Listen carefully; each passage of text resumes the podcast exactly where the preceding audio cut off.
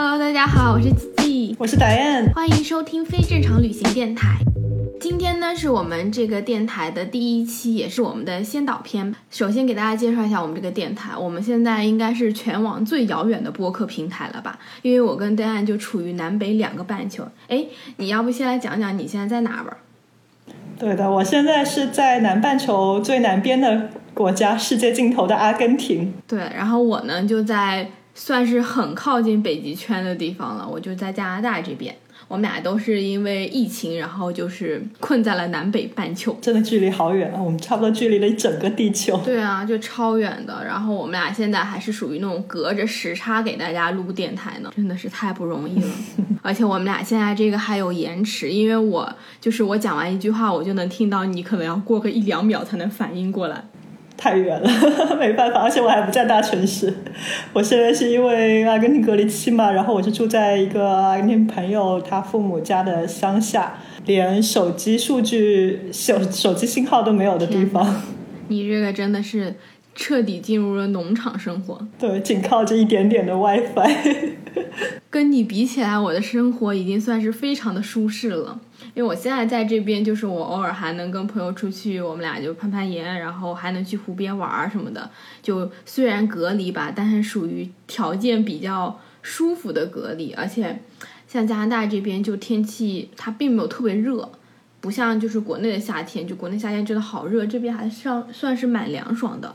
我今天早上我们还去看鸟了呢，就四点起来去看鸟，这么开心。对，然后我们就看那种什么蓝色的鸟什么之类的。你是不是已经森林看够了？啊，我这边就是附近什么都没有，我真的是附近什么都没有，就是除了因为我在潘帕斯大草原这边，呃，方圆七公里以外就是没有其他邻居，没有其他人的草原上面就只有一些牛啊、马啊这些，而且我们现在南半球是冬天，哦，对对对对，南半球是冬天，再加上这边就是冬天风还特别大，没有遮挡的这种，所以。现在是特别冷，然后我在的这个地方，因为还是挺原始的，所以都是靠，就是有个壁炉，然后靠烧木柴来取暖。然后要洗澡的话，水也是要生火来洗澡。我现在脑海中想象的画面是你在一个森林里，然后小木屋，然后还能有壁炉能生火。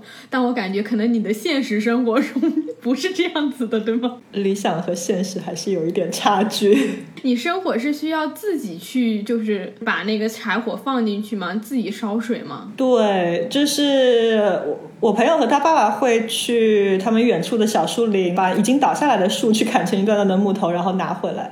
如果他们白天不在家的话，就是我自己把这些木头扛到屋子里，然后往壁炉里面扔。我的妈呀，你这听起来跟那种荒野求生都快差不多了。对我现在生活的技术已经提升了很多很多。下次可以让你去野营了，因为我们每次去野营都要花好多时间去生那个营地的那个篝火。看来感觉你已经熟练的掌握了这项技能。好的，下次带上我。可 以可以。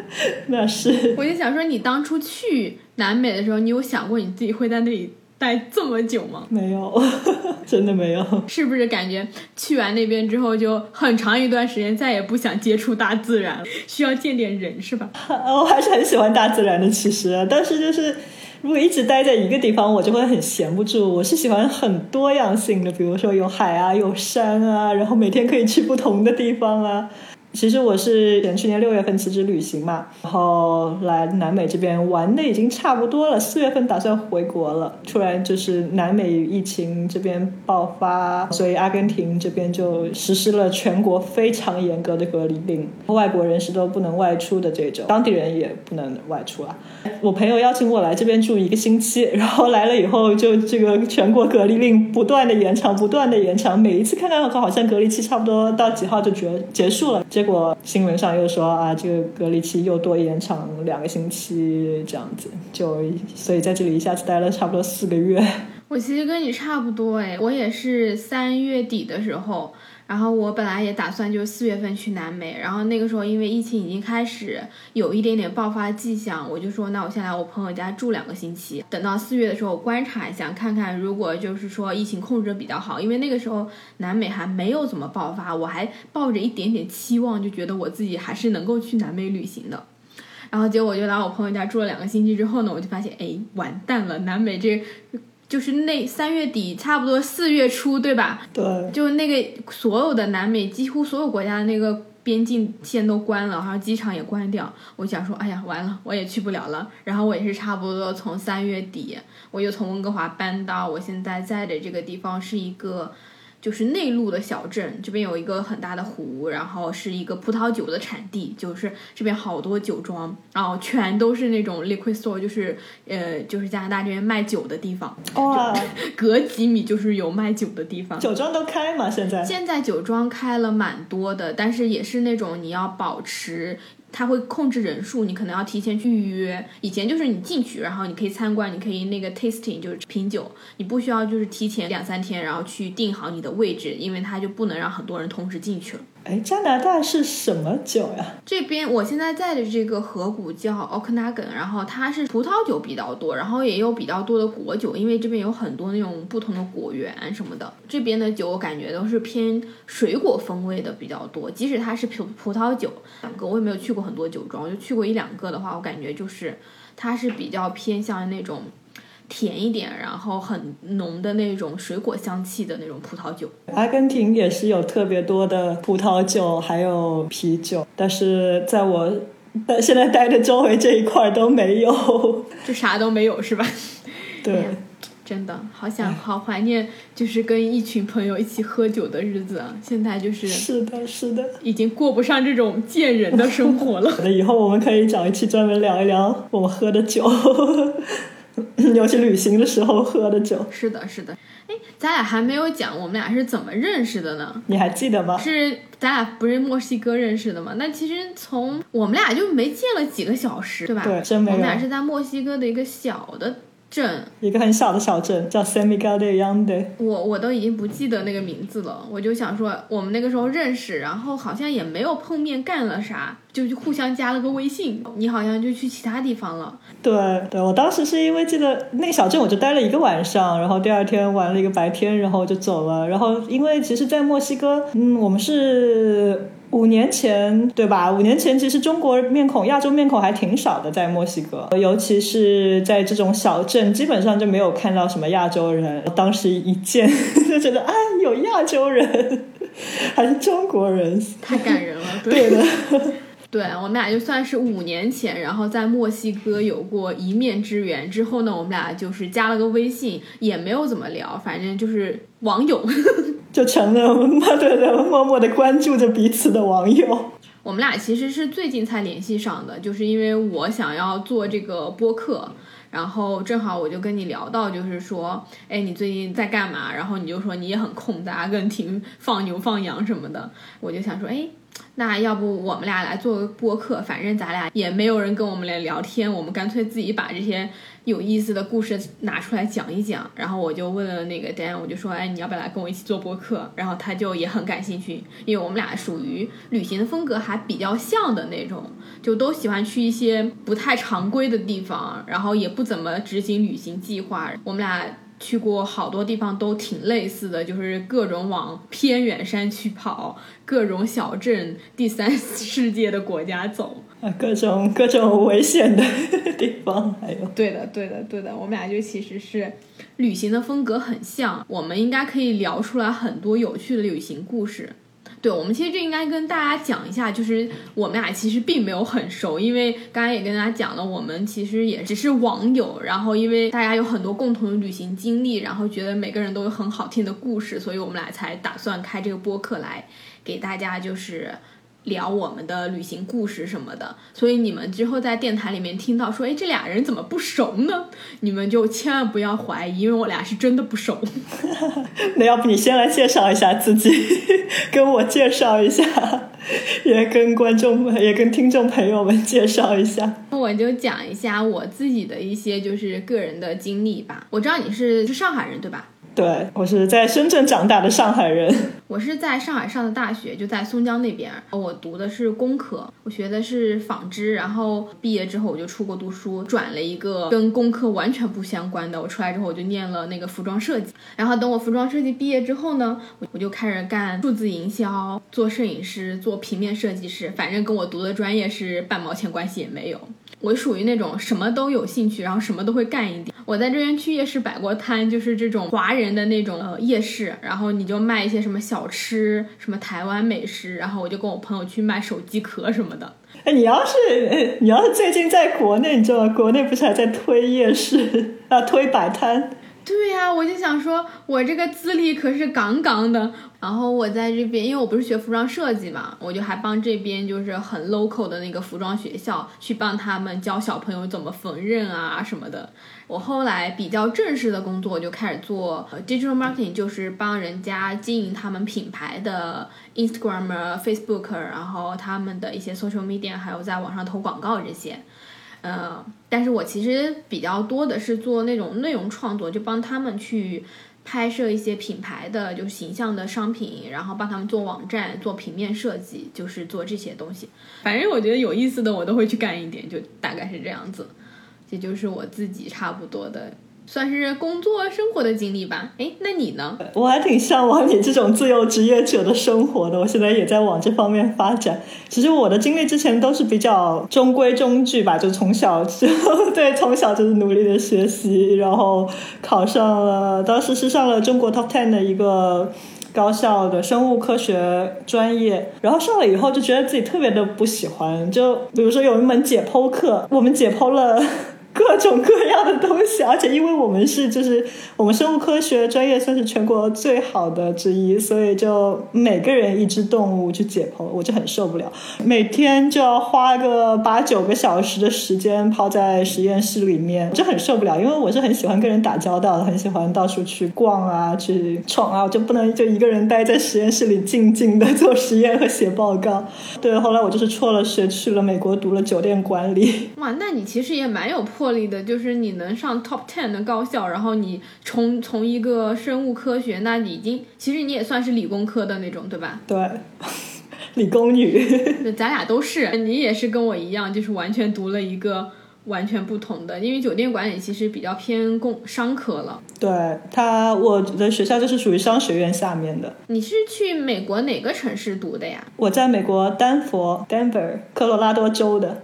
有特别美的落基山脉，这边也是落基山脉，就是我现在住的这个地方，就是落基山脉是从就是我们这边，然后一直到你那边，哎，咱俩原来这么有缘分 啊！是的，才到现在阿根廷这边安第斯山脉，其实还是同一条山脉。哎呦，我的然后哎，你继续讲你。读那个酒店管理，对我在美国就读完了本科，然后在那边又工作了一年，再回国。回国我是回到了上海，我工作经验基本上都在酒店行业的，就各个方面，就在酒店内部啊，酒店运的运营、酒店咨询，还有包括在酒店集团的收益管理，我都有做过。但是就是说我以前学酒店管理是为了旅行。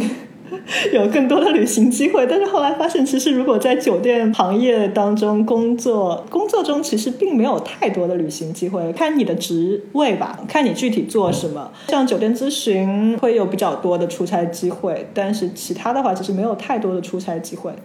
所以后来的话，我都是会用每年的年假，然后结合公众假期、工作期的间隔，然后一有时间就出去旅行。因为因为我就是跟你。完全是你可能你当初去选学酒店专业的那个心理，可能有很多出差的机会，然后全世界的酒店随便住。对，要看企业，基本上就是国际酒店在国内都是外企嘛，所以如果你是在一家酒酒店内部工作的话，那其实假期不算太多，大概五六天起，但是也要看是哪个酒酒店集团，也要看业主吧。但我后来酒店咨询啊，还有在酒店集团的话，基本上就。是从每年有十天或者十五天的假期起步的。我读大学的时候就有开始在美国就有开始实习啊，然后兼职。我工作经历加起来有七八年了吧。我一说我的工作经历，我会暴露我年龄。那又没关系，咱俩又不是什么二十出头的小姑娘，年龄也无所谓了吧？对吧？没有活到这个岁数，怎么来给大家讲故事？你说而且？最重要的是，我们看起来还很年轻，我们有一颗年轻的心。啊，那是我们的听众朋友们有去过就是什么南美第三世界国家旅行，你们应该就会深有体会。但凡是个亚洲小姑娘，一到了南美、北美，她人家都会觉得你才刚上大学大一，因为我们跟那些老外比起来，我们真的是超年轻。我现在出去，他们都觉得我才上大一。对，不单单在美洲，就是大部分其他人看我们都会觉得挺年轻的，挺小的。嗯，哎，那这次你旅行了多少年啊？你去过了什么地方？我旅行吗？对，我去的国家肯定没有你多，因为我知道你去了四十几个国家嘛。我其实去的国家大概就七八个吧。没有出国之前，我比较多就是在国内旅行，然后就反正就是大学四年吧，就天天都到外面跟疯了一样。我就基本上我每个月都在外面旅游，有个什么周末，然后有什么清明节、五一、国庆，我从来不在任何的节假日回家。我然后但凡是个假期，我就会出去玩。那时那会儿也穷，那会儿就特别穷，然后也没有多少生活费，就各种穷游。什么搭车，然后当沙发客，然后住那种什么二十几块钱的小旅馆，就是你能听到隔壁所有的声音和楼下的声音。我坐过最长三十几个小时火车，然后基本上我坐火车我都坐通宵，因为那个时候为了省钱，就想说你在火车上睡一夜，你就不用去付那个旅馆的钱，我就可能周五晚上去，然后一通宵到那个地方，然后周末玩两天，周日再一通宵回回学校上课。天呐！真的是为了出去玩就超级拼的那种。我想我在国内，我其实去了就没花多少钱，但是我差不多大学四年，我基本上中国至少去了一大半吧，就西南西北。我那个时候搭车，我毕业前大概搭车从昆明。然后去就是大理、丽江，然后一路线去拉萨，然后又从拉萨搭车去尼泊尔那边。然后大学毕业之后，又去新疆搭车，就南疆、北疆逛了一圈。哇，那你这搭车经验非常丰富啊！对，其实那两趟搭车就已经好几个月了，所以就是每天都在路上，主要是为了省钱。没钱那时候自己不挣钱，然后又不好意思问爸妈要钱，就爸妈给了生活费。你想说玩是你自己玩的，那你也不能问人家要钱吧？我就觉得不太好意思，然后就疯狂省钱。我记得我那时候为了省钱，我去尼泊尔的时候，在尼泊尔它不是有很多那种首饰什么的，我就在朋友圈发，然后帮朋友带回来卖那种印度啊，还有尼泊尔就是那种织的那种布，然后围巾，还挣了好几千呢。哇，可以啊你！对，就就为了存钱，就这样子。记得那时候我帮人家带那个。就你知道丽江有那种手鼓，不知道大家有没有去过丽江？去过丽江可能都看到有点像非洲鼓，然后像尼泊尔那边也很多，我就帮人家背那个鼓，从加德满都一直背到拉萨，超级就是难背的。虽然它不重，但是它就很大一个，就是那种敲的鼓，然后背过来，然后卖。哦，那时候真的是太拼了。你有没有一路敲鼓敲过来？还是你只是帮别人背着？我就帮别人背，我几乎没有音乐细胞。你知道我特羡慕，就是那种出去旅行的时候，你能够那个背个吉他或者上去就能给给人唱个歌，因为我感觉音乐其实是很好的那种桥梁。但我就属于那种五音不全，我一唱歌我就感觉大家都要抖三抖。好吧，那我以后就不逼你在我们的博客上面唱歌了。等我练好一点啊！我现在还在勤学苦练当中，想说我怎么着也得练一首拿手曲目，对吧？最好还是个中文歌。你看我们去国外，你唱走调了，人家也不知道。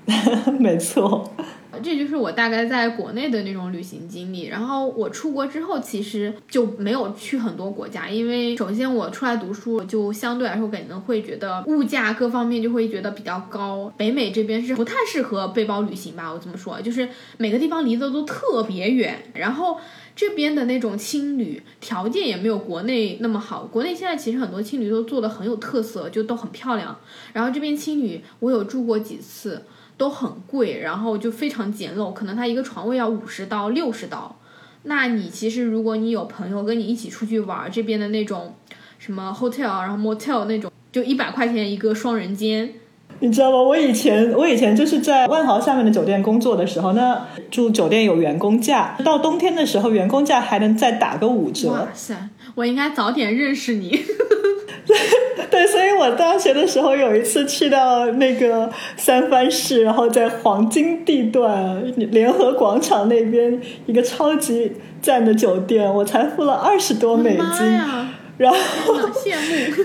对，然后二十多美金。当时有一个澳大利亚的朋友告诉我，他在那附近一个青旅，一个床位一个晚上一个人也要三十美金。我去年去住纽约的青旅就已经要六十几美刀了，我就觉得超级贵。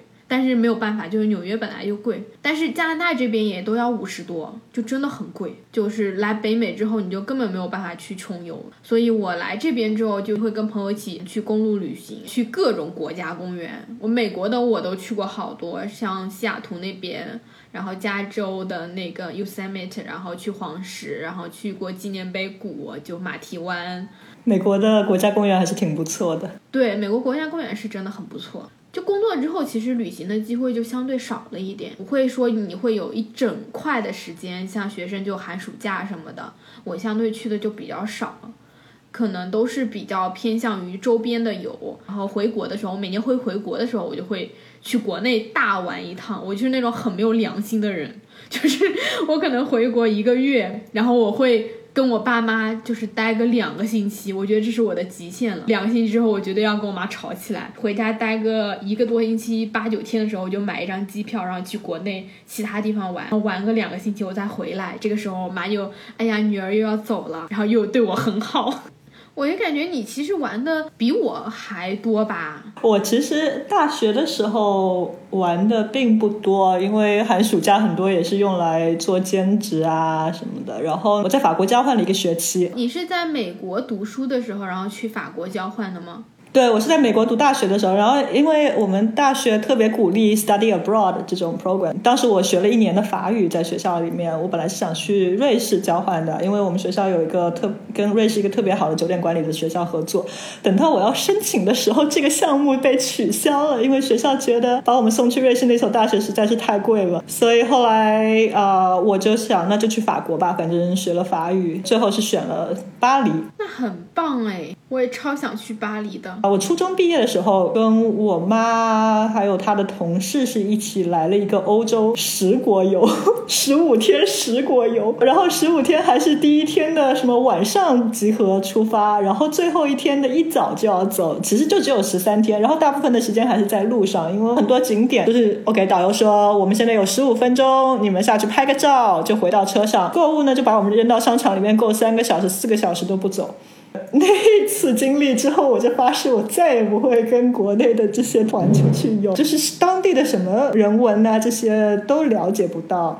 对，然后那个时候其实我特别不喜欢巴黎的，我就觉得哦，巴黎好像没有大家说的想象中的那么好，然后就是又脏又臭，然后就是又游客又多。对，但是我后来真的是用交换在那边的三个月，经常没事儿就一个人在外面的街道上面走，然后去当地的咖啡馆，去当地各个的一些画廊啊、博物馆啊，就特别喜欢，就那个时候才爱上巴黎的。你可能真的是要在那些地方生活，你才能够感受到那个城。市的文化，说我那时候还特羡慕，就去欧洲读书，因为我有蛮多同学，然后大学毕业之后就去欧洲读书，我就想说超羡慕的，因为你去欧洲读书，就等于你把欧洲所有的国家都可以游遍，因为欧洲国家离得又近嘛，然后你就可以到处玩，不像北美。我在这加拿大这个破地方，我要去个美国，我还得坐个飞机，然后各种倒腾，根本没有办法玩。就是体验来体验去，就是从这座山体验到了那座山头，就这种感觉。加拿大本身也很大，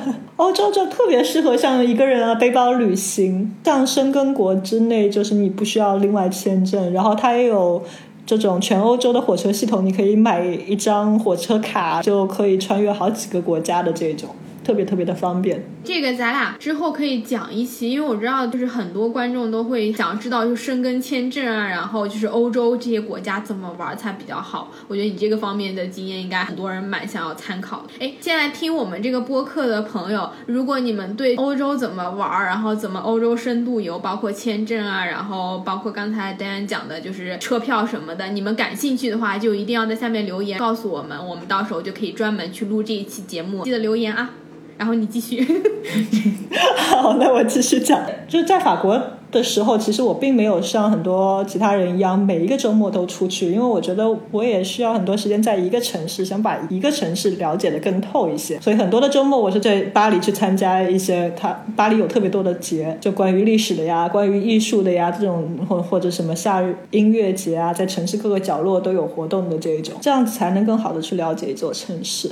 那在整个学期结束以后，我是一个人坐了火车从巴黎一直玩到德国，然后又到了捷克，比较深度的把德国的南部和布拉格这边玩了一下。之后的话，我就基本上都是像之前说的，我用工作的假期和间隔期啊，只要一有时间，我就会说走就走出去旅行。像我说，我特别讨厌跟团，我又是个很爱自由的人，所以我大部分的旅行都是一个人去的，就看到便宜的机票，看到有意思的地方，然后我又正好有时间，我就出发。我我很喜欢去那些有特别独特的文化，然后又很远又比较小众的一些国家，像你说的第三世界这种国家，我也是特别喜欢的。因为我之前是在酒店行业工作的嘛，作为酒店行业的员工也是有一些 benefits 的，所以有时候去到一个国家，我虽然大部分的时间我会住青旅。偶尔会做一下沙发客。那呃，如果当地有一家我们集团下的酒店又有员工价开放的话，我也会去住一个晚上，去体验一下。啊，就是你在人生不同的阶段，你就是会根据自己，不管是经济能力也好，你的人生阅历，你的就是工作经历也好，你就是会去选择不同的旅行方式，就没有必要说你一定要很穷游，或者也没有必要说你一定要非常奢侈度假风的旅游，就是你在你的那个阶段，嗯，选择就是你能力范围可以支持的旅行方式，对，选择适合自己的就好。我除了除了豪华的酒店，然后我也住过吊床。我最近在南美旅行嘛，然后在哥伦比亚有好几个晚上都是在沙滩上啊，或者哪怕有一次是在铁皮车里面的吊床上面过夜的。对，然后这次因为我是去年六月份辞职旅行，然后时间比较长，所以这次的旅行途中我也是有尝试打工换宿。大部分的打工换宿，我是在青旅做志愿者。然后除了在青旅，我也是有在过一个农庄待过一个星期，帮农庄的那个老爷爷种。蔬果啊，然后种番茄啊，然后除草啊，特别有意思。然后我也在智利，我也有帮过一对跨国情侣，他们是女生是智利人，男生是英国人。他们买了一个房子，他们想把这个房子改造成一咖啡店。他们也是有开始就是寻找帮他们去做一些简单的工作，比如说像磨个窗啊、刷个油漆啊这些。然后他们也提供食宿。我唯一没有尝试过的就是打工换宿，这也是我就是还一直蛮想尝试的。我们可以之后就是专门开一期来讲讲，就是旅行也可以省钱的方式啊，然后怎么才能在旅行中挣钱。其实环游世界真的不需要很多的钱，真的真的。你刚刚我听你讲，就是关于你住过的，就是很多五星级酒店，然后青旅这种，我觉得我们完全可以再出一集，专门来讲咱俩这些年住过的特别顶级豪华的酒店，然后特别特别破的地方，分享一下我们俩奇葩的住宿经历。我们好像也聊了蛮多的啊，是不是应该给大家讲一下我们俩为什么要做这个播客，说或者说。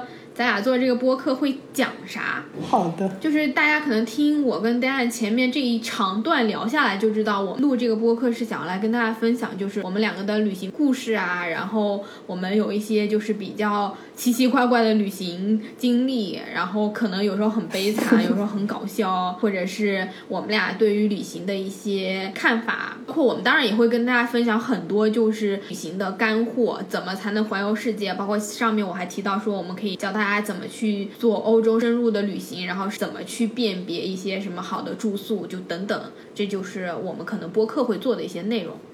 我们来说说为什么我们这一个播客会叫非正常旅行吧。